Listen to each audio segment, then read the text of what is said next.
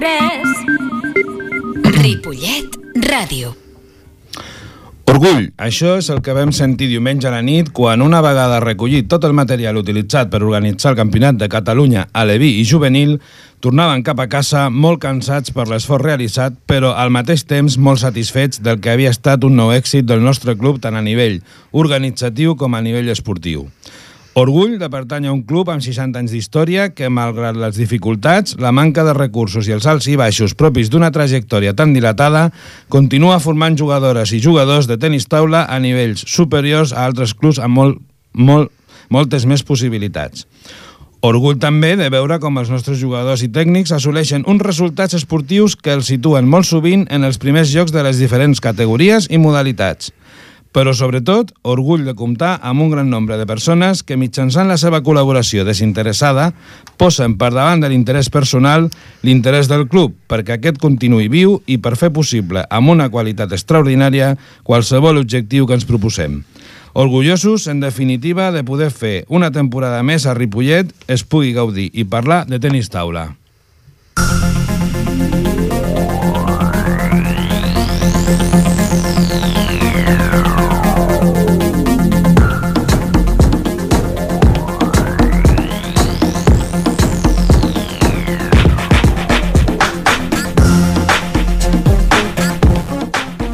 Bona tarda, amics de Ripollet Ràdio, de ripolletradio.cat i del tenis taula a la nostra vila. És dimarts 17 de juny de 2014, són les 7 i 11 minuts de la tarda i comencem la setzena edició de Parlem de tenis taula a Ripollet Ràdio.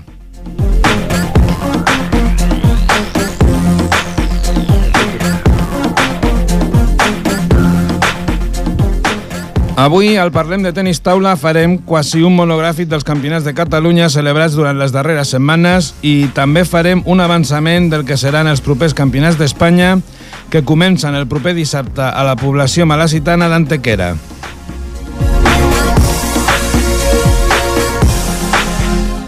Si esteu preparats, parlem de tenis taula.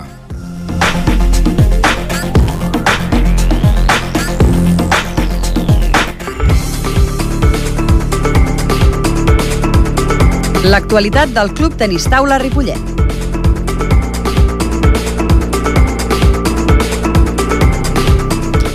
Bé, avui comentarem els campionats de Catalunya amb en Ramon Argenter i en Josep Cucurella. Bona tarda, Josep. Bona tarda, Ramon. Bona tarda.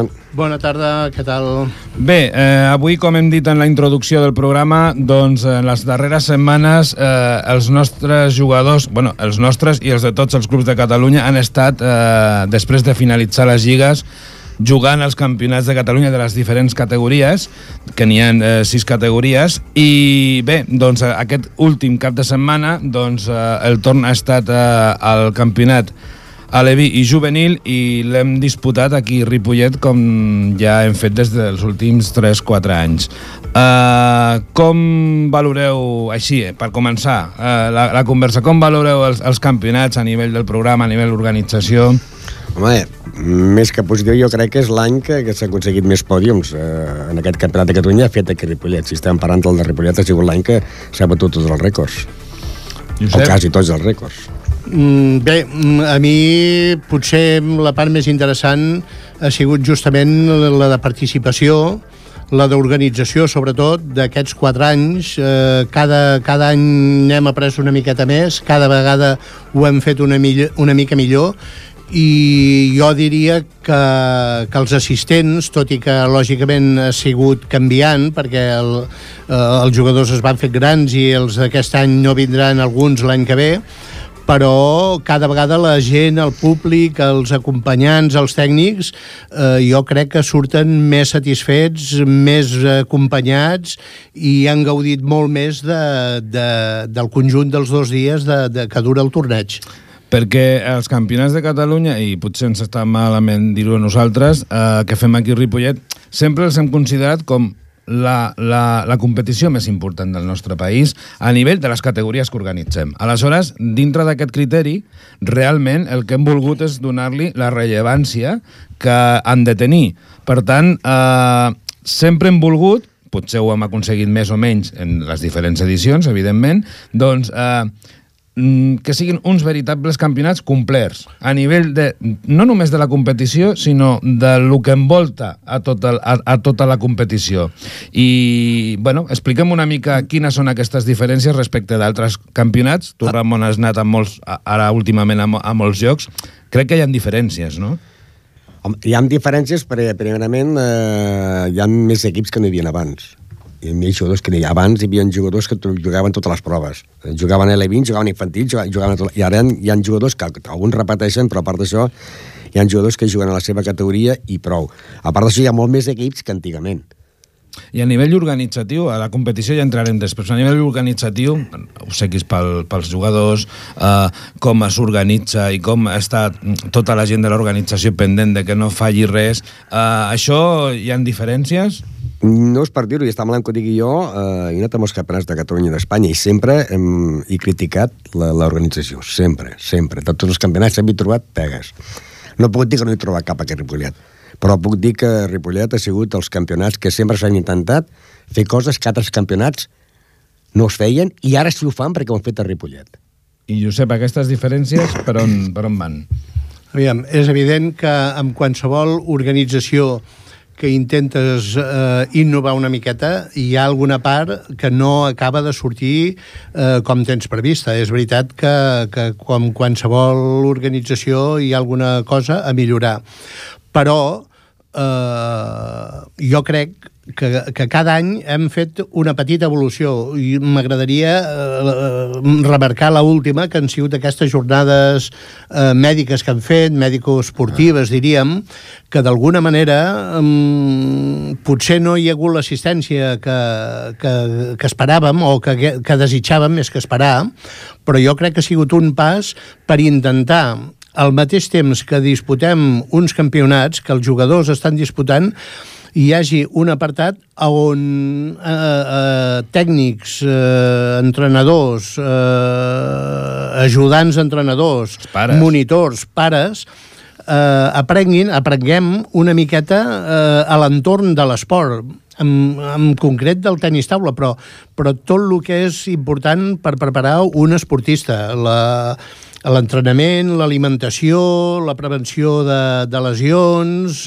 el millorar el rendiment, tot això és una, una evolució que aquest any hem fet i que crec que, que d'alguna manera eh, hauria o podria o hauríem d'intentar que, que fos la base per futures eh, edicions segurament millorades, segurament potser fins i tot més treballades per part nostra de la pròpia organització, eh, però, però jo crec que és un pas fonamental justament per això que deies tu, Romà, per, eh, per intentar eh, valorar el que és realment un campionat de Catalunya. Eh, qualsevol organització pròpiament no és només el que fa moltes vegades a l'entorn, el vestit que li posem eh, és, és igual d'important que això.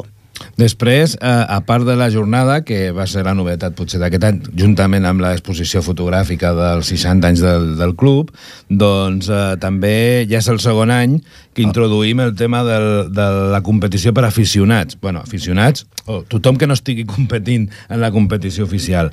I... Aficionats que molts ja no són tants aficionats, eh, que venen pel premi. Bueno, que venen ah. jugadors que juguen a Divisió d'Honor. també vam copsar doncs, que marxaven prou contents perquè sí que és veritat que hi ha alguns eh, opens d'aquests més per aficionats que, que tampoc se- s'embolcallen com hauria de ser, no? I, i penso que, bueno, en, entre tots dos dies potser van venir unes 45-50 persones i almenys pels agraïments doncs, que ens van eh, donar quan marxaven, pensem que van, van marxar eh, contents. Uh, moltes vegades nosaltres, els propis uh, jugadors, els propis organitzadors, els propis responsables de, de, dels clubs, ens queixem que el tenis taula és un esport molt minoritari, vull dir que hi assisteix poca gent a veure els partits, que, que hi han pràcticament els jugadors i poca cosa més. La idea nostra, quan organitzem aquest torneig paral·lel, per molt que vinguin, com diu el Ramon, jugadors de, de primera línia, jugadors que juguen a, a divisió d'honor, una miqueta també és donar vistositat a tota a tot el a, a totes les, les dues jornades, que, que a més a més dels nois i noies que competeixen pel Campionat de Catalunya, paral·lelament hi hagi una bona quantitat de jugadors que d'alguna manera donen rellevància a, a la pròpia a la pròpia eh, a la pròpia esdeveniment. Vull dir, el fet de que allà hi hagin això, 40-50 jugadors que no, lògicament no estan jugant constantment, perquè hi han, els partits sabem que, que es fan grups, en fi, estan assistint també al, al campionat, amb la qual també donem una, una presència molt més gran de, de públic a, a les graderies. Uh -huh. I... Ja, però encara sí, que sí. de, de, de públic, de minoritari, quan fèiem el programa d'esports jo m'anava a Camp del Ripollet, que estava a primera catalana, i abans de començar el partit jo em girava de cal les grades i comptava 30-35 persones -huh. a futbol. Tu dic que l'esport és minoritari, el tenis taula. Doncs, però jo he vist partits de hockey, 12 persones, i les 12 persones, 8 eren forasteres. Vull dir ah, que... Amb l'altre aquí. Eh, vull dir que això de minoritari potser no ho és tant a Ripollet l'esport minoritari. El que passa que és minoritari quan juguem eh, va, va baixar al poliesportiu, que, que clar, allà no hi ha ningú. Costa més. Costa més, però tu saps que quan inclús ha vingut la, la televisió aquí, la hall s'ha omplert. Uh -huh. Bé, doncs, eh, si voleu també eh, doncs, afegir alguna cosa a l'organització, un tema que, que introduïem en, quan hem començat el programa és també l'equip, no? l'equip de persones del club sí. que està involucrada. Clar, fer totes aquestes accions paral·leles representen, doncs, a, a part de, de potser una inversió i, i, i destinar uns recursos que s'han de buscar, doncs també que hi hagi més gent ocupada en l'organització. Això crec que també és un tret diferencial que la gent queda una mica sorpresa, no?, de, de, de la gent que ve d'altres clubs. Sí, verdaderament... Eh els, els acompanyants i directius i entrenadors d'equips que venen aquí a competir queden una miqueta perplexes eh, amb el muntatge que fem, perquè, és clar, mm, organitzar tot això mou molta... Molt, hem de moure moltes persones. Movem al voltant de 50 persones, amb més o menys dedicació, lògicament. No tothom els dos dies complerts, les, les 10 hores que duren i el dia abans, però, però el moviment de, de personal que fem és important això té una gran avantatge, que, que al mateix temps que estem donant eh, això, una bona presència de, eh, del campionat, també cohesiona moltíssim el club. Perquè eh, a partir d'això la gent que ens ajuda, la gent que col·labora se'n dona compte de les necessitats que hi ha al club, vull dir que per un cantó són i molt importants econòmiques, vull dir els recursos són els que són, costa moltíssim eh, trobar recursos, costa moltíssim que un comerciant de Ripollet o de fora de Ripollet col·labori amb un anunci al, al butlletí que val 50 euros, costa moltíssim trobar, eh, és un esforç grandíssim el que s'ha de fer, i la gent se'n dona compte, la gent que col·labora se'n dona compte de tot aquest esforç d'alguna manera, jo crec que també al mateix temps anem fent taca d'oli. Vull dir, el fet de que cada vegada siguin més la gent que s'involucra amb l'organització, també, mica en mica, ho anem extenent eh, a la ciutat, al poble. Uh mhm. -huh. I això jo crec que també és una cosa a tenir en compte. I més aquest any que hi havia patinatge artístic, que altres campionats es, es treu, mentre es van jugant, ancians anys es van, es van triar altres taules perquè es vagin les finals, i aquest any es tenia que treure tot perquè hi havia el patinatge artístic. I la prova està que inclús la palla de Ripollet va demanar un fort aplaudiment pels hombres de negro, que eren tots els organitzadors. Un altre, fent una miqueta, tirant una miqueta enrere, eh, una altra de les potser dels diferencials d'altres organitzacions a altres llocs és que pretenim també, allò que dèiem de fer-li el vestit, preteníem també que, que, que diríem que diferent, diferents entitats culturals i esportives del poble participen, participen i s'involucren una miqueta també amb donar amb això, això una mica més de, del propi espectacle que del tenis taula. És un... Ahir, justament, a la clausura, el diumenge, vaja, per ser exactes, la clausura va ser, jo crec que, molt espectacular, molt maca i jo crec que hem d'agrair públicament El Club Patinatge Artístic Ripollet, Exacte. que ens va portar l'equip de show, em sembla que diu, Sí. el, el, el show, l'equip de, el conjunt de show de patinatge artístic i que la veritat eren 10-12 noies que ho van fer Molt bé. magníficament I Ripollet Ràdio. i Ripollet Ràdio també va fer un seguiment durant tota, tota la, la, les jornades. Uh, uh, I ja per acabar el tema organitzatiu, després també ens trobem quan anem als campionats que els, ara, ara ho dic així una mica uh, malament, eh? que els pobres jugadors mm, fan l'esforç d'anar-hi, de desplaçar-se, d'estar 10 hores allà competint i no reben eh, cap regal ni cap samarreta. Abans això s'estilava més, no? Fa 10 anys a, a tot arreu et donaven coses. No creguis, no creguis. Potser es va començar a donar a Ripollet, eh, les coses. Sí, però... Fa... Perquè inclús en aquest campionat, inclús a la cada noia es van tregar un rentaflors. Bueno, però estem està- De quan estem parlant Estem d'això? parlant de... Estem parlant de que del es va fer- 93. Del 93, que es va a cada noia que pujava al pòdium un rentaflors. La gent es va quedar parada, que això cosa, eh, em sembla que aquí no s'ha fet mai en cap campionat de Catalunya ni d'Espanya, mai. El que passa que eh, va haver, després d'aquesta època, mm, jo per la part que em toca d'haver anat a campionats, també eh, recursos en aquest sentit i després es va, bueno, suposo que acompanyant a la crisi i a tot plegat doncs eh, es van, es van eh, deixar de donar. Nosaltres hem volgut mantenir aquesta filosofia. Hem volgut mantenir aquesta perquè també és un reconeixement i això que deia el Josep, doncs posar-li un embolcall a tot l'esdeveniment perquè realment sigui atractiu, que la gent digui vull anar a un campionat de, de Catalunya si es fa Ripollet, no? Jo crec que és eh, el que cre- pretenem. Jo crec que hi ha una part important i és que els jugadors, quan, quan se'n van del pavelló, tant si han guanyat, tant si han perdut, tant si s'han classificat a la primera ronda o s'han arribat a quarts, o sigui, surten satisfets. Surten d'alguna manera ben tractats, personal i, i de lo, materialment de l'única manera és tenint un petit present que, que no és una altra cosa que una, una samarreta. Però em va agradar molt eh, un detall d'un equip que no recordo quin era. L'Hospitalet, L'Hospitalet, L'Hospitalet. exacte, ja sabeu el que vaig a dir, que, Jo, te- que, jo te'n diré un altre encara. que, que els components de l'equip van pujar al podi amb la samarreta que li havíem donat. Sí. Pues jo estava fent banda i al costat m'hi havia l'entrenador, una entrenadora i felicitava amb una jugadora perquè es havia carregat amb una que no se la carregava mai.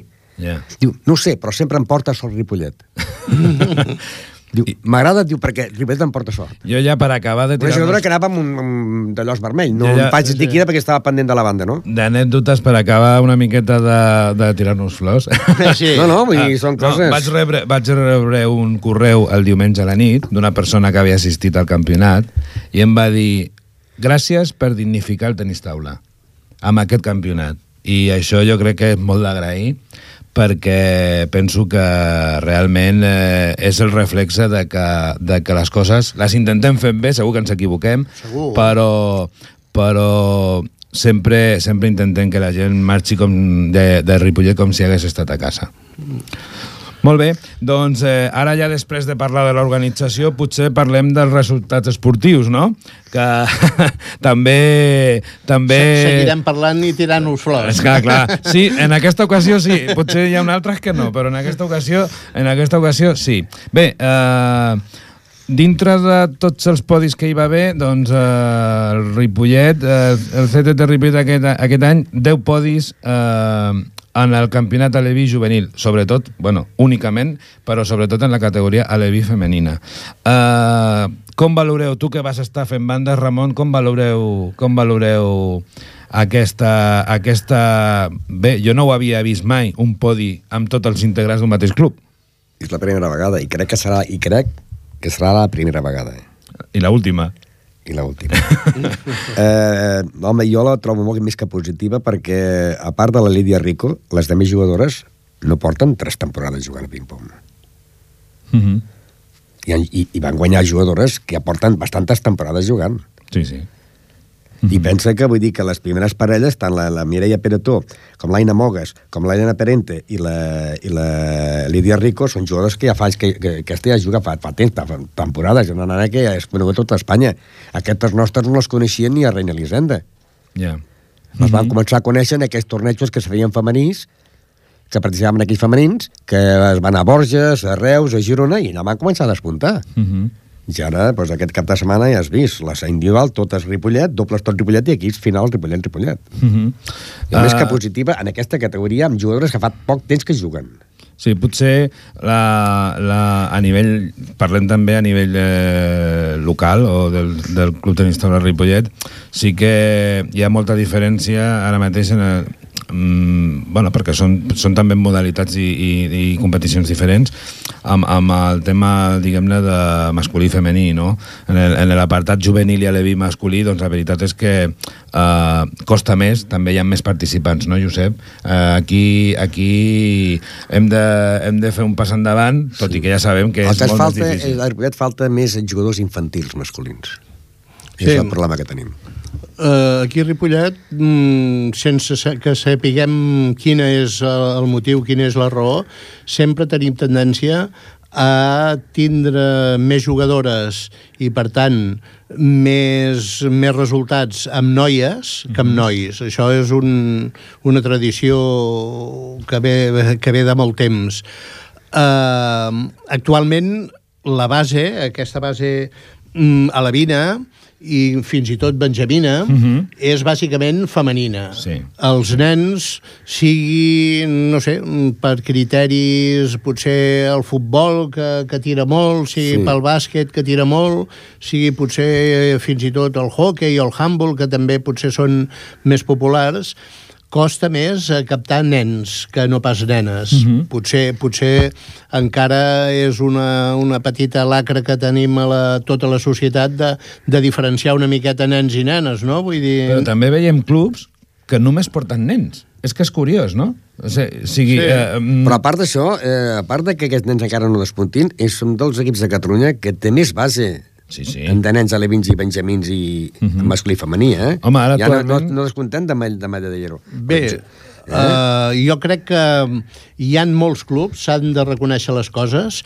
i hi han molts clubs, o bastants clubs a Catalunya, que actualment estan fent una molt, un Sí, molt bon sí. treball de base. Jo puc parlar de Tramuntana, de Figueres, puc parlar de Badalona, tenis taula, perdó, Badalona, puc parlar segurament del Club Tenis Taula a l'Hospitalet, que també té una bona base. Uh -huh. uh, potser encara encara no tenen la que tenim nosaltres, potser perquè també nosaltres fa molt de temps que, que ho estem treballant i d'alguna manera ara eh, comencem a tindre una miqueta, eh, estem recollint una miqueta el que hem anat sembrant, no? Uh -huh. però, però jo crec que la majoria de clubs eh, de Catalunya actualment estan fent un molt bon treball. Lògicament, hi han puestos que sigui per població, sigui pel que sigui, potser es destaca més, no? Però jo crec que, afortunadament, eh, potser també la federació amb aquests programes de Promoció. de, de promoció, d'horitzó, de, de Promeses. Tot, de promeses, tot això, eh, lògicament també contribueix, no? Però jo crec que és una cosa que, que en el futur, eh, eh, afortunadament, recollirem bons fruits. Deies tu, Ramon, durant el campionat, que també havia anat molt bé aquest torneig femení d'edats, Sí. que s'ha fet aquest any per primera vegada, perquè les noies d'aquestes edats poguessin competir per equips molt abans d'arribar al Campionat de Catalunya, que potser era quan s'hi trobàvem, no? Perquè encara no, er- no tenien edat per jugar a lligues provincials, nacionals, etc. no? Això també ha sigut eh, molt bo. Jo crec que sí, perquè va ser la primera vegada que aquests nanos competien per equips, que fins ara jugaven tornejos, però no, com- no, no feien competicions per equips. Anaven a, a Reina Elisenda, a Tops, a... però, però no tenien competició per equips. Reus, Borges i Girona va fer que poguessin competir, el que han, que han fet ara, que ho fessin llavors. I, esclar, això va anar, va anar molt bé. Bé, i, i perquè no, no explicar només nosaltres, sinó que ho expliquin els protagonistes, doncs eh, no els hem fet venir a la ràdio perquè estan entrenant, perquè divendres ens marxem cap a Antequera, al Campionat de Catalunya. No, no, D'Espanya. De, ai, de, perdona, d'Espanya. I, I no podíem perdre una sessió d'entrenament i, per tant, eh, estem en contacte telefònic amb la nostra sala d'entrenament al Club Tenis Taula Ripollet. Bona tarda! Ui, com va això? Veig molt de soroll aquí dintre, eh? I, Hola? i, i, Sí. hola, hola, t'estem escoltant. Sí, hola. Hem sentit molt de, molt de barrila, eh? Que estan molt animades aquestes noies i nois, no? Sí, sí, sí, estan animats. Sí. Molt bé. Bé, Miquel, aviam, des d'un punt de vista de, de director tècnic del club, com ho valorem, aquest, aquest campionat de Catalunya? Potser no només aquest, sinó el conjunt de tots els campionats de totes les edats. Bueno, doncs bé, al final les coses van sortint, no? Suposo que la feina, pues... És casualitat o no? Com? Dic, és casualitat o és eh, picar pedra ca- una mica cada dia? Bueno, és treballar cada dia, no? Ah, molt bé. Al final, ja et dic, a vegades surten bé, a vegades no tan bé, però, però si es treballa tens opcions, no?, de que les coses surtin. I jo crec que, bueno, estem treballant bé. Dintre del que tenim, pues, estem fent... Home, no diguis dintre el que tenim, que tenim la floinata, com qui diu, de... No, no, vull dir, amb, el, dic amb, el, amb els recursos que tenim, doncs, bueno, Bueno. al final, doncs, estem fent el, el, el que podem, no? Jo crec que Eh, els nanos responen bé. Eh, per desgràcia, mm, vol dir que no sempre els recursos donen resultat. Pot ser que ajudin, però moltes vegades la, la voluntat, el treball, eh, el propi esforç, potser dona més bon resultat que, que molts recursos, no? Sí, això, les ganes de la gent també, els nanos Clar. tenen moltes ganes d'entrenar, de treballar, i, bueno, tard o d'hora això, pues, doncs, dona els seus fruits, no? Vull dir, Clar. nosaltres posem, fem el que podem com a entrenadors i, i després, bueno, ells són els que, els que han de tirar endavant i els que han de tenir ganes de, de jugar i de competir, no? Sense les ganes aquestes no seria possible ni entrenar ni, ni treure resultats. Sí, sí. I llavors, doncs, bueno, si hi ha dedicació i hi ha entrenament, doncs, tard o d'hora les coses surten. Molt bé. Miquel, et volíem comentar perquè hem fet, eh, clar, va ser abans d'ahir a l'últim campionat de Catalunya, eh, hem fet una mica el medaller de, del conjunt de campionats de Catalunya de totes les categories, de, per número de... Bueno, t'haig de dir, per si no ho sabies, que eh, l'equip número 1 amb 22 medalles és el Ripollet. No sé si més o No, menys t'ho no. imaginaves. No, no ho sabia. No. Pues eh, et dic els tres primers. El Ripollet, el 22, 22 medalles, el Calella 20, i ja en tercera posició el Mataró amb 14,5. El 14,5 és pel dobles aquells que ho formen dos, dos clubs diferents, no? Eh, bé, l'any passat vam ser segons en aquest medaller, ja hem pujat al primer, al primer lloc. Jo crec que, que és, és, és important també aquest increment, perquè l'any passat vam tenir 15 medalles, aquest any hem tingut 22. Uh, bueno, De moment. De, al Campionat de Catalunya, al Campionat de Catalunya. Aleshores, bé, jo crec que s'ha de fer una bona valoració de, de, de, de mantenir-se allà, no? Sí, home, això és l'ideal. A veure, ja dic que no és fàcil i, i, i les coses han sortit bé i a vegades hi ha campionats que van bé i hi ha campionats que no van tan bé, no? Vull dir, el que sí que si es treballa pues, és, és més fàcil arribar-hi. La veritat és que no sabia la quantitat de medalles, sabia més o menys aproximat ni, ni sabia quin eren els clubs que tenien més o menys, no? Uh -huh. I, però, però bueno, content, content. Això vol dir que, que, bueno, que estem fent bé les coses i, i també, bueno, això, de, això es nota que la cantera pues, va tirant, no? Que hi ha nanos a baix, que tenim, la veritat és que en tenim molts de nens i, i d'aquests tard o d'hora pues, van sortint, no? Escolta'm, ahir les noies alevines que van venir a Ripollet Ràdio al, al programa Infosport, quan els hi deien que quin era una miqueta el secret o com ho portaven el tema de ser tantes, deien que el fet de ser moltes eh, feien també que bueno, hi hagués, entre cometes, un pique positiu, no?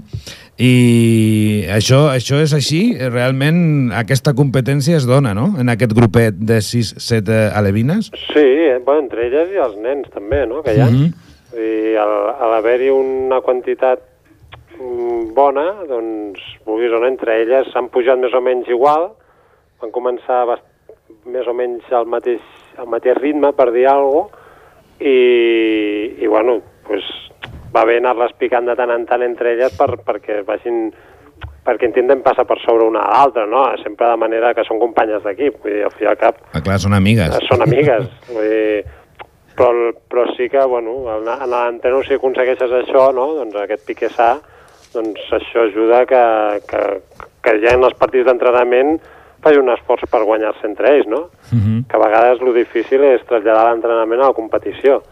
Llavors, si, si en l'entrenament ha aquest pique sa, a l'hora de fer partides i això, doncs, bueno, doncs estàs, t'estàs aproximant més a lo que trobàs a la competició, no? De I- nivell de, de, de pressió, de tensió, de, de ganes de voler guanyar, de saber gestionar-ho. Escolta'm, i ja per acabar i donar pas a alguns altres protagonistes, eh, el paper dels pares jo crec que és fonamental, no?, perquè aquests nens, nens i nenes, doncs, eh, diguem-ne que tinguin la, la continuïtat i, i, la, i el compromís necessari per, per, per entrenar i, i, si es pot, assolir aquests objectius, no? Home, és, és molt, molt, molt important. Uh, bueno, estem en un esport que, que estem en un club, són molts nanos, molts competeixen, intentem que vagin competint a nivell provincial, no? també per anar-se fent a nivell de club, i evidentment els entrenadors no podem estar a tot arreu. Hi ha caps de setmana que hi ha 30 jugadors que juguen en diferents llocs de Catalunya, a Calella, Reina d'Hisenda, tornejos més per, mm, per anar-se rodant, no?, per dir alguna cosa. Llavors, bueno, pues, han d'anar amb els pares i, i han de ser els pares, no?, els acompanyen, és impossible dividir-se ni, ni estar-hi, no? Que també això els, els ajuda a ells a, a aprendre a, a, a, a competir ells sols, no?, i veure ells mateixos, veure els, els punts febles dels rivals, sense que hi hagi algú que els hi digui, no? Jo crec que això és important i, bueno, i també la feina dels pares d'estar allà i d'apoyar-los i de i ara, com per exemple, quan anem al Campionat d'Espanya, no? que, que, que anem una quantitat de jugadors important, bueno, tot el gasto, el, la logística, pues, si no fossin els pares tampoc no, no seria possible, no? Molt bé. He sentit molt de xivarri per aquí. Uh, posa, passa el telèfon alguna, alguna persona, alguna noi o noia que hagi competit aquest cap de setmana. Vale, mira, puc passar al, al Martí, si vols? Vinga. Vinga. Vinga, gràcies, Adéu. Miquel. Gràcies, Miquel. Martí. Sí, Hola, Martí. bona tarda. Bona tarda. Com estem, Martí? Molt bé. Molt Com, bé. com ens va anar el campionat? A nivell personal o a nivell en general? Bueno, comença per allà on vulguis. Comença per per la vulgui. bona notícia o la dolenta, tu mateix. Bueno, doncs començo per la dolenta. Vinga. Eh, bueno, a nivell personal, eh, bueno, no, gai, no del tot bé, a nivell jo sol, però bueno, per equips vam passar a primera ronda contra Olot, que va ser bé. complicadet perquè vam acabar 3-2 ajustadíssims, i vam perdre després a quarts de final amb, amb l'Igualada, que van quedar campions. I llavors ja doncs, vam jugar posicions i vam quedar al final vuitens. Bé. Però bueno, l'any clar, tenint el referent de l'any passat que vam quedar segons, doncs cada vuitens sembla que, que no estigui prou bé, però bueno, Bé. tampoc està del tot malament. No, home, uh, aviam, uh, sempre diem també que amb uns campionats a Catalunya mm, de campió només n'hi ha un. Sí, sí. I només el fet de- d'arribar, vull dir, ja és prou complicat. Sí, Vol sí, dir vam que poder, també, poder vam competir de ja és... Per arribar al campionat, també. Clar. I, I per altra part, eh, la satisfacció d'haver-ho intentat i tindre la consciència que s'ha fet tot el que s'ha pogut, doncs també és un plus, no? Sí, sí.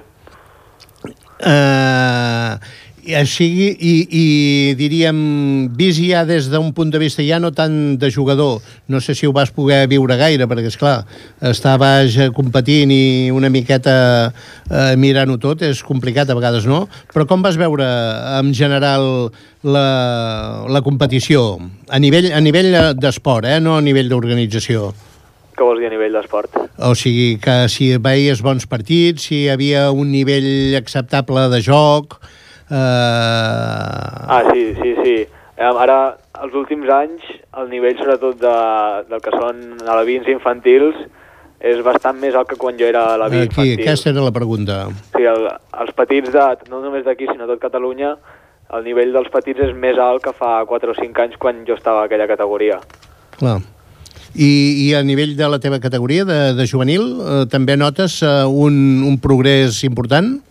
Bueno, juvenil som els que, bueno, els que, els que hem competit tota la vida junts Sí. i més o menys anem pujant tots més o menys igual i, i no es mou gaire la cosa. Sempre hi Ja. ha algú que, que despunta més o que despunta menys, però més o menys estem tots... Anem pujant més o menys igual. Bé. Bé, Martí, el divendres eh, marxem cap a Antequera. Eh, Sí. tu també hi vas a competir a la categoria juvenil. Eh, bé, quines perspectives i com, eh, com afrontes aquest, aquest, eh, aquest eh, competició? Home, doncs campionats d'Espanya, és la, la, més, la competició més important de l'any. I bueno, anem a, a fer el que es pugui, hi ha equips molt forts, gent de molt més nivell que nosaltres, però bueno, anirem allà, i si tenim sort i ens toca algú que, que puguem almenys estar allà per, per passar alguna ronda i fer el que es pugui. Aviam, eh, fer el que es pugui, deus voler dir... tot, deixar tot i, i a guanyar el màxim de partits possibles i arribar al més lluny possible. Però, però fer el que es pugui, eh, sup- suposo que l'objectiu és guanyar el campionat d'Espanya, no? Home, és després arribarem allà on podrem. Aquest és l'objectiu final. Bé, menys Sí. mal. Així m'agrada. O sigui, quan sortim a competir, sempre hem de creure que podem arribar i que el podem guanyar. Després, les circumstàncies són les que són, els contraris són els que són, Sí, sí. i ens deixen allà on, allà on poden, no? Clar, no ens clar, clar. perdonen. Però l'objectiu teu i els de tots els jugadors ha de ser el de quedar clar, sí, campió sí. d'Espanya. Clar, si, si dius l'objectiu és passar dos rondes, un cop passes dos rondes ja... Clar, No, clar, l'objectiu és, clar, quedar campió. Però s'ha de tenir en compte que hi ha equips de molt nivell i gent Bé. de molt nivell que no pots anar dient segur que arribo a la final. no, Sí. segur no, però segur que, que alguna vegada es poden guanyar. Clar, clar. Eh? I tenim de sortir amb la mentalitat que sempre podem guanyar. Després, eh, la realitat és la que és i, i ens quedem allà on ens quedem. Molt bé, Martí, ens passes alguna més? Hi ha la Lídia Rico per aquí? Sí, us deixo triar Anna o Lídia. Lídia, Lídia, primer. Lídia? Vale, doncs vinga, bona tarda. Bona tarda, Martí, gràcies. I bona sort per diumenge que ve. Hola, Hola, Lídia, què tal? Moltes felicitats. moltes gràcies. Eh, Què tal, campiona? Bé, la Lídia va guanyar tres sorts en individual, en dobles amb la Mireia Peretó i en equips també amb la Mireia Peretó. La primera vegada que fas triplet. Eh, l'any passat vaig fer un doblet, Uh -huh. en, bueno, de plates, i un or a l'individual, però no vam aconseguir arribar, no vam aconseguir arribar a tindre els tres ors. Escolta'm, em van dir, m'ha dit un ocellet que quan vas acabar, em sembla que era per equips, uh, vas dir, per fin primera, no? Uh, això és així? Eh, sí, perquè per equips mai havia quedat primera. No havies quedat primera mai. Sí. Uh, aquest, aquest eh, aspecte d'arribar a, moltes semifinals i el punt aquell per arribar als horts, eh, creus que amb aquest campionat has fet un salt de qualitat en el sentit de dir ei, mm, quan hi sigui a les semifinals mm, doncs eh, estic segura de que puc a, a, a assolir l'or? Eh, segura tampoc, però sí que vaig intentar estar concentrada al 100% per arribar a la final i guanyar a l'or. Molt bé, i escolta'm, uh, ara anem cap al Campionat d'Espanya, on tu ets de la, de, dels jugadors i jugadores del club Tenis Taula Ripollet, de les que estan més eh, ben posicionades en el rànquing estatal. Sí. Eh, escolta'm, eh, com, ho, com ho planteges? El, o sigui, l'objectiu quin és? pues intentar arribar a estar de les... Bueno, intentar fer or també a l'individual i a veure si també... El, bueno, intentar fer triplet. A veure. Sí, sí, sí m'agrada. Però escolta'm, amb tant d'or, hauràs de buscar algú que t'ajudi a portar tantes medalles i tantes copes, no? Hi ha moltes tendes d'or no, aquí. no, no les podràs portar totes tu sola. Compro oro, aquí a Ripollet hi ha moltes tendes, eh? molt bé, molt bé. Felicitats, Lídia. Felicitats, Lídia. Ens passes a l'Anna, Sí. ràpidament? Hola, Anna, bona tarda. Hola, bona tarda. Escolta'm, a tu et truquem, ja sabem que ets jugadora de fa molts anys, però en aquest campionat de Catalunya a Ripollet no vas jugar, vas col·laborar amb l'organització perquè ja ets sud 23.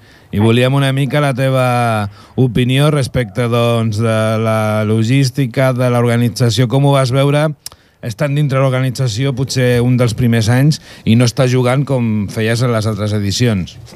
Bueno, la veritat és que ho veig veure bastant bé, s'ha seguit la línia dels altres anys, es nota que ja hi ha una experiència i això doncs es nota perquè tot és més fluid, està tot molt ben organitzat i això jo crec que els jugadors ho aprecien com també els que venen a disfrutar el campionat.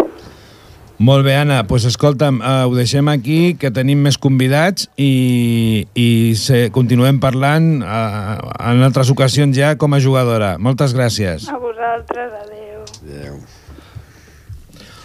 I tenim eh, un altre convidat al programa d'avui. Eh, en aquesta ocasió és el director tècnic del Club Tenis Taula Calella, eh, l'Aitor Puig. Hola, Aitor. Hola, bona tarda. Hola, Aitor, què tal? Escolta'm, volíem primer doncs, felicitar-te per també doncs, els resultats que heu tingut als, als campionats de Catalunya. Hem fet un, un medaller doncs, de número de medalles eh, de tots els campionats i bé, doncs, eh, juntament amb el Club Tenis Taula Ripollet eh, sou dels dos primers equips eh, que teniu més medalles en el conjunt de tots els campionats. Uh, això crec que bueno, és, és, és de, de valorar i, i com, com, com, quina opinió tens d'aquest tema? Bueno, primer de tot, gràcies i felicitats a vosaltres també. Un, pels resultats obtinguts i també per l'organització de cap de setmana, que ha sigut molt bona. I bé, pel que em comentes, el, el tema del medaller, doncs, eh, jo li dono bastanta importància. De fet, Ripollet i Calella són dels dos clubs que portem més temps treballant la, la cantera. Jo crec que els resultats parlen per si mateixos. Sí que és veritat que no totes les temporades potser es pot mantenir el llistó, però bé, aquests números d'aquest any doncs, ens, ens alegren tant a uns com als altres i estem molt, molt orgullosos de la feina que estem fent. Justament fa un moment, eh, Aitor, estàvem parlant del treball que des de fa, jo crec que bastants anys, eh, fem uns quants, bastants ja clubs de Catalunya amb el treball aquest de base, no? de, de la Vi, Benjamí, totes aquestes categories que són les que, d'alguna manera, eh, amb els propers anys ens han de donar èxits de primer nivell, no? Vosaltres eh, aquesta base la teniu, la teniu molt sòlida? Nosaltres ara aquest any estem una miqueta fluixos, sí que és veritat que això va per generacions, no pots pas eh, ni desesperar-te per no tenir-ne. Sí que és veritat que nosaltres els resultats que estem obtenint aquest any són amb jugadors infantils i juvenils.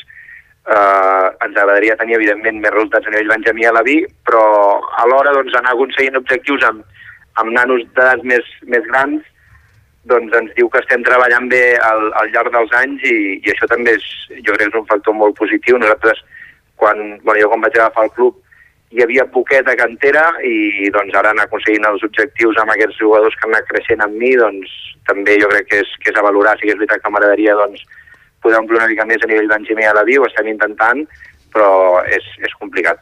És molt complicat eh, captar. Sobretot, ara comentàvem també una miqueta a nivell general, és complicat sobretot, tot i que vosaltres sou un equip més aviat de nois que de noies, em fa l'efecte, Però... Però- però històricament no gaire. no?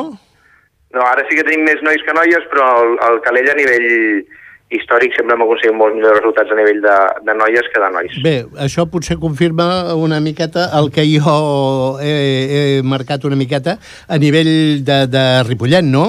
I potser dèiem que, que els nens, els nois, potser és més complicat degut a la gran oferta d'altres esports que hi ha, futbols, bàsquets, eh, tots aquests esports que potser són més atractius pels nois. Tu què, què opines d'això?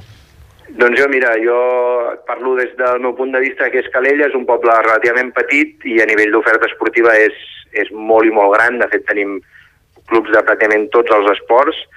Nosaltres estem situats en una fàbrica i, i bé, la sala nostra és molt bona, però just al costat tenim el club d'atletisme, tenim un club de ballet, tenim un club de dansa, tenim el pavelló just al costat que és on fan bàsquet i, i perdem molta gent en aquest sentit. Les noies, hi ha moltes nenes petites que segueixen preferint doncs, fer ballet, hi ha molta gent que se'n va a l'atletisme, que ara mateix és una moda important, i realment doncs, bé, estem treballant amb escoles, però realment és un esport que, que sempre, jo crec que, que a no sé que canvi molt la cosa, és un, és un esport bastant difícil a l'hora de, de cridar l'atenció. Clar.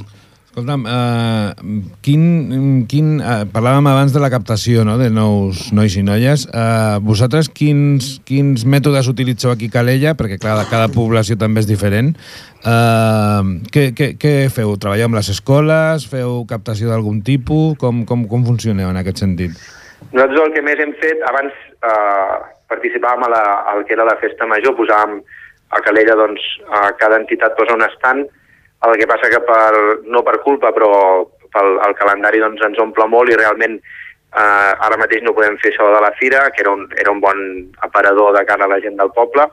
El que més fem és convidar les escoles de Calella, de primària només en tenim quatre, però, però ja alguna cosa, doncs convidar-les a que vinguin a la, a la sala. Portem anys fent-ho i bé, doncs, com que el poble és petit, poden desplaçar-se la majoria d'ells a peu i venen i disfruten, doncs, els hi fem una classe pràctica, i així, doncs, com a mínim, la majoria coneixen les instal·lacions. Llavors, que, que això tingui èxit o no ja no depèn tant, tant de nosaltres. Bé, Aitor, eh, una pregunta, diríem, que sempre que tinc ocasió la faig, sobretot a entrenadors de, de, de primer nivell, treballa, de, de gent que treballa a, l'esport des de la base. Eh, L'evolució del tenis taula és evident? O sigui, eh, de tal com jugava eh, fa uns anys amb ara, hem canviat? Moltíssim. Bueno, jo és que, eh, del, pel que jo conec, el, el tenis és un esport més, més complicat, és un esport molt tècnic, amb moltes variants, i per desgràcia encara ens van variant encara més tema materials, ens estan variant eh, ara mateix ens volen canviar la, el material de la pilota que diuen que afectarà bastant al nivell del joc i el joc és cada cop més ràpid i el que estan intentant fer és, és ralentir-lo per dir-ho així però que tot això es nota i, i pràcticament cada any has de canviar una miqueta els mètodes perquè tot, tot evoluciona, tot canvia i si no et vols quedar enrere has d'adaptar-te. És a dir, que eh, totes les persones que, que estan al cap davant de, dels clubs des d'un punt de vista tècnic, eh, la formació i l'evolució és constant. I això es té en compte, en general, a, a la majoria de clubs, o una bona part de clubs? Jo crec que sí, ara mateix a Catalunya doncs, hi ha una fornada d'entrenadors joves, la majoria parlem entre nosaltres, seguim formant-nos a mesura que, que la federació, tant catalana com espanyola, ens ofereix fer cursets, però bé, eh, és, potser evidentment el, el tenis taula és un dels esports més, més forts en aquest sentit, la, el nivell de formació doncs són poca gent el que, els que participem en els cursets i per això a vegades és difícil fer-ne, però l'objectiu de tot sempre és, és seguir formant-nos i, i aviam si, si podem aconseguir una base d'entrenadors que potser és el que falta ara. Anar evolucionant una miqueta i aconseguir una base una mica més sòlida. Sí. Bé, Aitor, doncs eh, fe felicitats per les 20 medalles de tots els campionats de Catalunya que heu aconseguit, felicitats pel treball que esteu fent i res, que la propera temporada ens trobem altra vegada aquí a la ràdio parlant de, dels èxits respectius de cada club.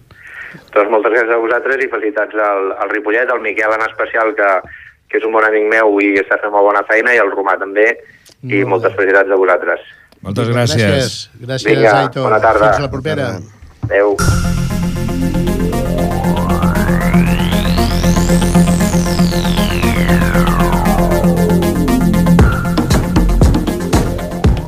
Bé, amics del Tenis Taula, fins aquí el Parlem de Tenis Taula d'avui. En Ramon Argenten, Josep Cucurella i el que us parla, en Roma López, us agraïm la vostra atenció, esperem que us hagi agradat el programa i una edició que ha estat possible una vegada més amb el comandament tècnic d'en Jordi Puy. Recordeu que podeu tornar a escoltar el programa el proper diumenge a les dues del migdia i descarregar-lo sempre que vulgueu a ripolletradio.cat.